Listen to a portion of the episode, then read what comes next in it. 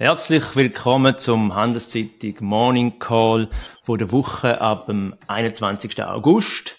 Unsere Namen sind Klaus Wellershoff und Peter Rohner. Ich bin Chefökonom von der Handelszeitung und vertrete den Markus Diemeyer. Lieber Klaus, wie hast du die Hitze überstanden? Ich leide immer noch, muss ich sagen. Heute Morgen, als ich hier ins Büro gekommen bin, war irgendwie noch die Hitze des gesamten äh, Wochenendes hier gefangen. Eine Hitze, die man fast in den Daten auch spüren kann, spüren kann. Also wenn wir unseren äh, Wochenrückblick beginnen, einfach mal mit den makroökonomischen Daten, so wie immer, dann äh, war da einiges los. Paukenschlag am Montag schon mit Japans Wachstumszahlen zum zweiten Quartal. Das war super stark, 1,5 Prozent. Die Amerikaner würden sagen 6 Prozent Wachstum, weil sie immer alles mal vier nehmen, damit alles größer wird ähm, im Quartal 3,7 übers Jahr. Das ist auch noch super stark, wenn man bedenkt, dass Japan eine schwache Demografie hat und ein Trendwachstum wahrscheinlich eher so bei der Nulllinie. Und ähm, äh, das hat natürlich Sorgen geweckt, Sorgen, was die Inflation angeht, Freude, was die Beschäftigung angeht, die eh schon sehr angespannt ist. Das wurde dann in dem Laufe Wochenverlauf nicht richtig voll bestätigt. Die Inflationsrate in Japan ist, ist über drei Prozent. Das ist auch absolut ungewöhnlich für das Land, das ja lange gekämpft hat, überhaupt Inflation zurückzubekommen. Kernrate bei 3,1. Das sind also Zahlen, die sind nicht angenehm wenn man sich vor Augen führt, wie groß die Verschuldung ist Japans, nicht nur die staatliche, sondern auch die private. Und da kann noch einiges schiefgehen, nämlich dann, wenn die Zinsen in irgendeiner Form einmal anfangen würden, das zu reflektieren. Aber da ist bis jetzt die Bank of Japan dagegen. Die meisten Leute waren beschäftigt mit China letzte Woche. Das äh, haben wir ja ähm, äh, am letzten Montag schon kommentiert, dass wir die, und da reden wir schon länger drüber eigentlich, dass der Wirtschaftsabschwung in China manifest ist. China ist in Rezession. Das, worüber viele geredet haben, nämlich über die Deflation, das ist noch nicht so. Die Kernrate der Inflation ist noch bei 0,8. Aber so Zahlen wie zum Beispiel die Detailhandelsumsätze im Juli mit nur noch 2,5 Prozent, das ist eine tiefe Zahl für China, oder die Industrieproduktion von 3,7, das lässt schon aufhorchen, da ist Schwäche, richtige Schwäche. Ähm, und ich glaube, diese Rezessionseinschätzung der je nach Wechselkurs größten oder zweitgrößten Volkswirtschaft der Welt, das kann ja niemanden ganz unbesorgt lassen. Die englischen Inflationszahlen haben dann noch schockiert. Du siehst, es war eine heiße Woche. Ähm, Kernrate im Juli nochmal gestiegen und zwar jetzt auf 6,9 Kernrate. Also das ist dann mal hartnäckig und da wird die Bank of England wird sicherlich mehr machen müssen. Und aus den USA haben wir nicht so super viele Schocker bekommen, aber immerhin Baudaten sind wieder ein bisschen schwächer geworden. Industrieproduktion ist weiter rückläufig. Das kriegen die Leute auch nicht so mit, weil der Konsum ja noch alles gut trägt. Also im Absatz sozusagen läuft's an der Kundenfront, aber in der Produktion läuft's nicht mehr. Und das hat einen Grund. Die Bestellungseingänge sind ja auch seit Monaten schwach in der Industrie. Der globale Güterzyklus ist im Rückwärtsgang.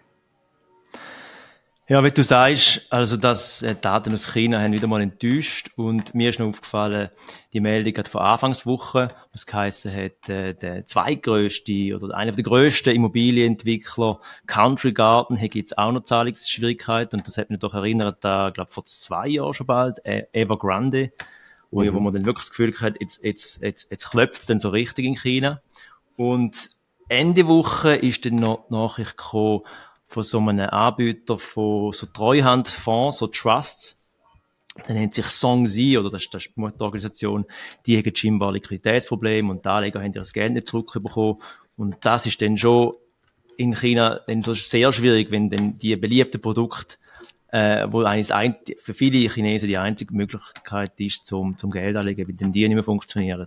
Und da ist eben die grosse Frage im Raum, äh, droht eine Finanzkrise oder nicht? Und, und wenn ich den Experten zulasse, hat man immer das Gefühl, Peking schaut schon, dass es nicht explodiert oder implodiert.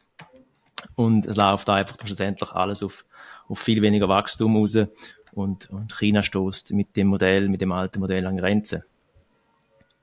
Was ich sonst noch sehr interessant gefunden habe, ist äh, in Rubelabwertung. Ist ja lange, das ganze letzte Jahr durch, ist ja äh, der Rubel eigentlich sehr stark gewesen und, und Putins Regierung hat sich sogar gerüstet damit. Jetzt hat es gekehrt und Russland hat prompt müssen, äh, müssen notfallmäßig Zinsen erhöhen und hat sogar wieder noch schärfere Kapitalverkehrskontrolle diskutiert.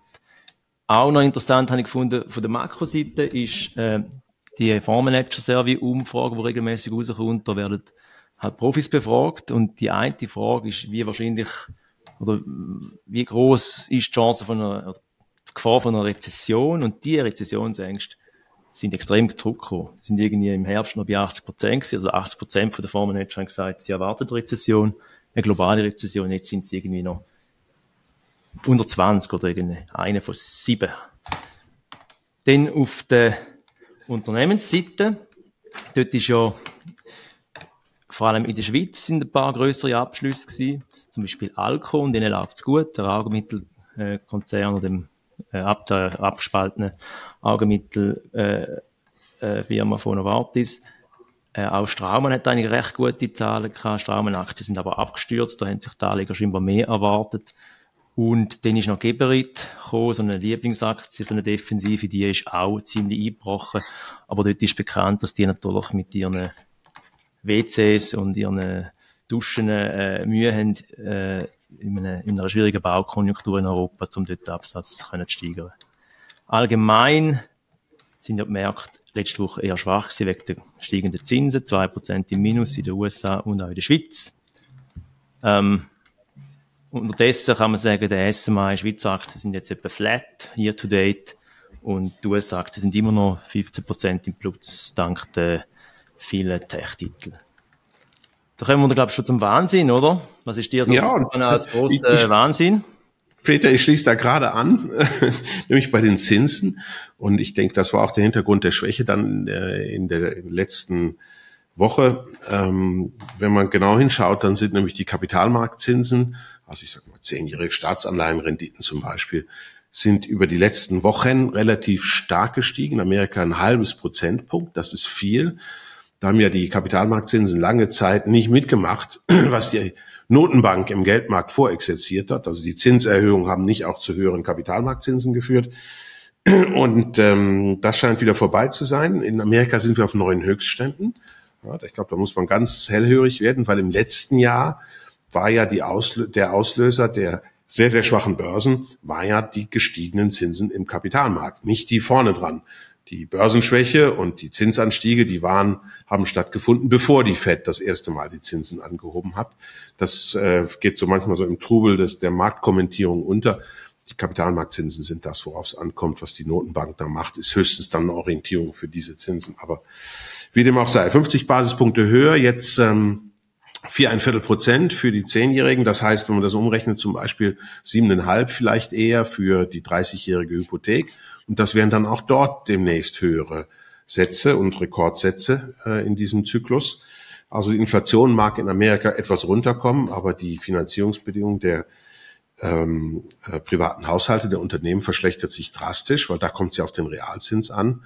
Also gestiegene nominale Zinsen, das ist mein Wahnsinn der Woche, gefallene Inflation, das geht jetzt ganz schnell. Und das ist, glaube ich, und wird, glaube ich, eine richtige Belastung für die, für die äh, Konjunktur werden.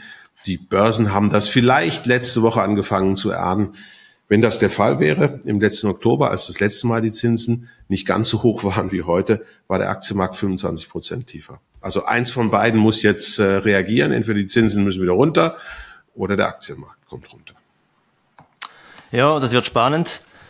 Ähm, mein Wahnsinn von der Woche würde, hey, mehr, es ist ja langweilig, eine, es ist nicht so viel gelaufen offiziell, aber doch äh, auf der Makroseite sind einige Sachen sehr, sehr wahnsinnig gewesen. Hat angefangen am Ende mit dem Klapp in, äh, in Argentinien mit der Vorwahl und einem Gewinner, wo man wo niemand auf dem Monitor hatte, so einen Anarcho, äh, könnte man sagen, libertäre ähm, und der, wär, der hätte wirklich, der sagt, der würde am liebsten gerade die Zentralbank äh, auflösen.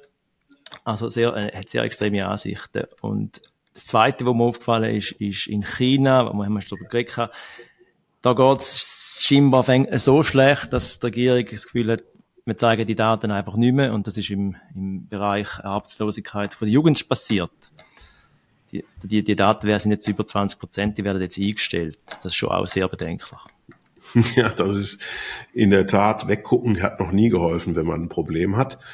Und äh, wenn man das äh, überführt jetzt in die nächste Woche, also schauen, was passiert noch in dieser Woche, dann ist ja schon was passiert und das passt eigentlich ganz gut dazu. Die Chinesen haben die Zinsen heute Morgen am Montagmorgen gesenkt und ähm, zwar nur für den äh, etwas kürzeren Zins, den einjährigen, aber nicht für den fünfjährigen. Und damit hatten viele gerechnet, dass aufgrund der sehr schwachen Wirtschaftslage, du hast schon auch die Situation im Bau angesprochen, die ja verheerend ist, also viele Immobilienentwickler kommen wirklich nicht vom Fleck, dass die Chinesen auch tatsächlich die langfristigen Zinsen setzen, senken würden, an denen die Hypotheken hängen. Das ist nicht passiert. Und also das äh, könnte man auch noch als Wahnsinn anfügen. Vielleicht traut sich da keiner dem Chef zu sagen, was Sache ist.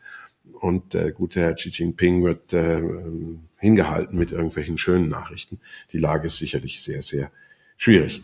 Ansonsten diese Woche ist es ähm, für in vielen Kategorien eigentlich eher ruhig. Äh, was spannend ist, wir kriegen eine ganze Reihe von Stimmungsindikatoren, Einkaufsmanager-Indizes für die verschiedenen Länder, also für Europa schwerpunktmäßig, aber auch für die USA. Und das ist ja in der Regel ein relativ guter Frühlaufindikator für die Konjunktur. Wenn man sich das geistig nochmal vors Auge führt, da ist ja in den letzten äh, Jahr, anderthalb Jahren die Stimmung der im Industriebereich sehr viel schwächer geworden, haben wir ja auch häufig besprochen. Hintergrund eben die sich umkehrende Güterkonjunktur auf der Welt. Und dann haben die Dienstleister nachgezogen, die sind noch etwas besser, sind aber jetzt beide unterdurchschnittlich. Die äh, Industrie schon fast an der Rezessionsschwelle. Ähm, und jetzt werden alle schauen, ob die Dienstleister weiter nach unten nachziehen, also weiter der Industrie folgen werden. Das wäre das historische Muster. Industrie hat in der Vergangenheit den Konjunkturzyklus stark bestimmt. Also da werden wir von Mittwoch an jeden Tag äh, im, im Stundenrhythmus fast neue Daten bekommen. Und das wird wahrscheinlich sehr, sehr stark beeinflussen, denke ich, was bei Zinsen und an den Aktien dann tatsächlich passieren wird. Unsere Einstellung ist, Industrie weiterhin zur Schwäche neigen wird und tatsächlich die Dienstleister werden wahrscheinlich folgen. Das relativiert dann auch die von dir genannte Fondsmanager-Umfrage. Das ist ja schon interessant. Das ist eine spannende Größe, sehe ich genauso wie du ähm, aber weniger um die Konjunktur zu prognostizieren, denn das haben wir schon hundertmal versucht, das funktioniert nicht. Sprich, die Fondsmanager haben keine Ahnung von Konjunktur, ähm, als mehr um zu sagen, was denken denn die Märkte, was passiert und das zu kontrastieren mit einer vernünftigen Konjunkturerwartung. Und da scheint sich ja ein Gap aufzutun, die sind zu optimistisch aktuell. Es passt, es passt ja eigentlich denn zu den steigenden Zinsen auch, oder die, die, die die mhm. Inflation, genau. äh, Rezessionsängste, wo, wo jetzt ein bisschen gesunken sind, oder? Also, genau. es ist, man hat das Gefühl, alles ist gut, aber es, es, es, es merkt sind ja dann anfälliger, wenn alle auf, auf der gleichen Seite stehen. ähm, ja, was nächste Woche im Programm, ich, ich, ich habe gestaunt, wie wenig das, das also die PMIs, wie du gesagt hast, aber sonst ist eigentlich sehr wenig rum. Aber noch kommt, äh, in, in den USA gibt's die erste ähm, Diskussionsrunde von der republikanischen Präsidentschaftskandidaten, aber glaube der Trump, der hat sich schon mal abgemoldet und der ist ja der mit der besten Chance, darum ist das so ein Nebenschauplatz. Dann, was wahrscheinlich die Medien auch noch könnten darüber berichten, die internationale, ist es ein Treffen von den BRICS-Staaten. Klaus, du weißt vielleicht noch, was das ist. Das ist früher noch mal in die sogenannte Brasilien, Russland, Indien und China, plus auch noch Südafrika-Gruppe, wo sich so ein bisschen äh, zusammentun haben. Das sind die grossen Wachstumsmärkte. Das das ganze Projekt ist, glaube ich, ein bisschen am Scheitern. Aber die treffen sich jetzt nochmal. Immerhin geht äh, Xi Jinping, fährt auf Südafrika. Ich glaube, für Russland ist nur der Lavrov dort, aber es hätte mal geheißen, sie würden eine Währung einführen, weil doch ein kompletter Witz wäre, aber sie, sie reden scheinbar auch darüber, wie man sich ein bisschen vom Dollarraum abkoppeln. Ähm, dann auf der Unternehmensseite gibt es doch immer viele Abschlüsse, auch in der Schweiz, aber eher so kleinere Titel. Ähm, noch spannend könnte noch sein, also es ist nicht, nicht kontiert, aber das Resultat, äh, Halbjahresergebnis von der Raiffeisenbank in der Schweiz. Da kann man vorstellen, dass die auch wieder super Zeit haben mit, mit, mit dem Zinsumfeld. Und in den USA gibt es einerseits Nvidia, wo doch ein spannender Titel ist, wo ein Abschluss, wo Q2-Zahlen zeigt. Dort hat sich ja die, die Aktie hat sich ja schon bereits irgendwie verdreifacht und es sieht immer noch recht stabil aus. Dann auch noch vielleicht aus Ökonomensicht gibt es noch einen Abschluss von Macy's. Da kann man vielleicht, das ist äh, Detailhandel, da kann man vielleicht ein bisschen sehen, wie ist die Stimmung im, oder wie sind die Muster im, im Detailhandelbereich, auch Konsumentenstimmung mäßig. Das wäre es dann, glaube ich, schon von, von meiner Seite. Hast genau, lass es, Nein, nein, lasse sich, das ist wunderbar, lasse sich kein X für ein UFO machen. Das ist schwierig in diesen Tagen, in denen so viel spannende Sachen passieren und vor allen Dingen aber bleiben Sie gesund, starten Sie in einen herrlichen Herbst, auch wenn es jetzt noch nach Sommer aussieht.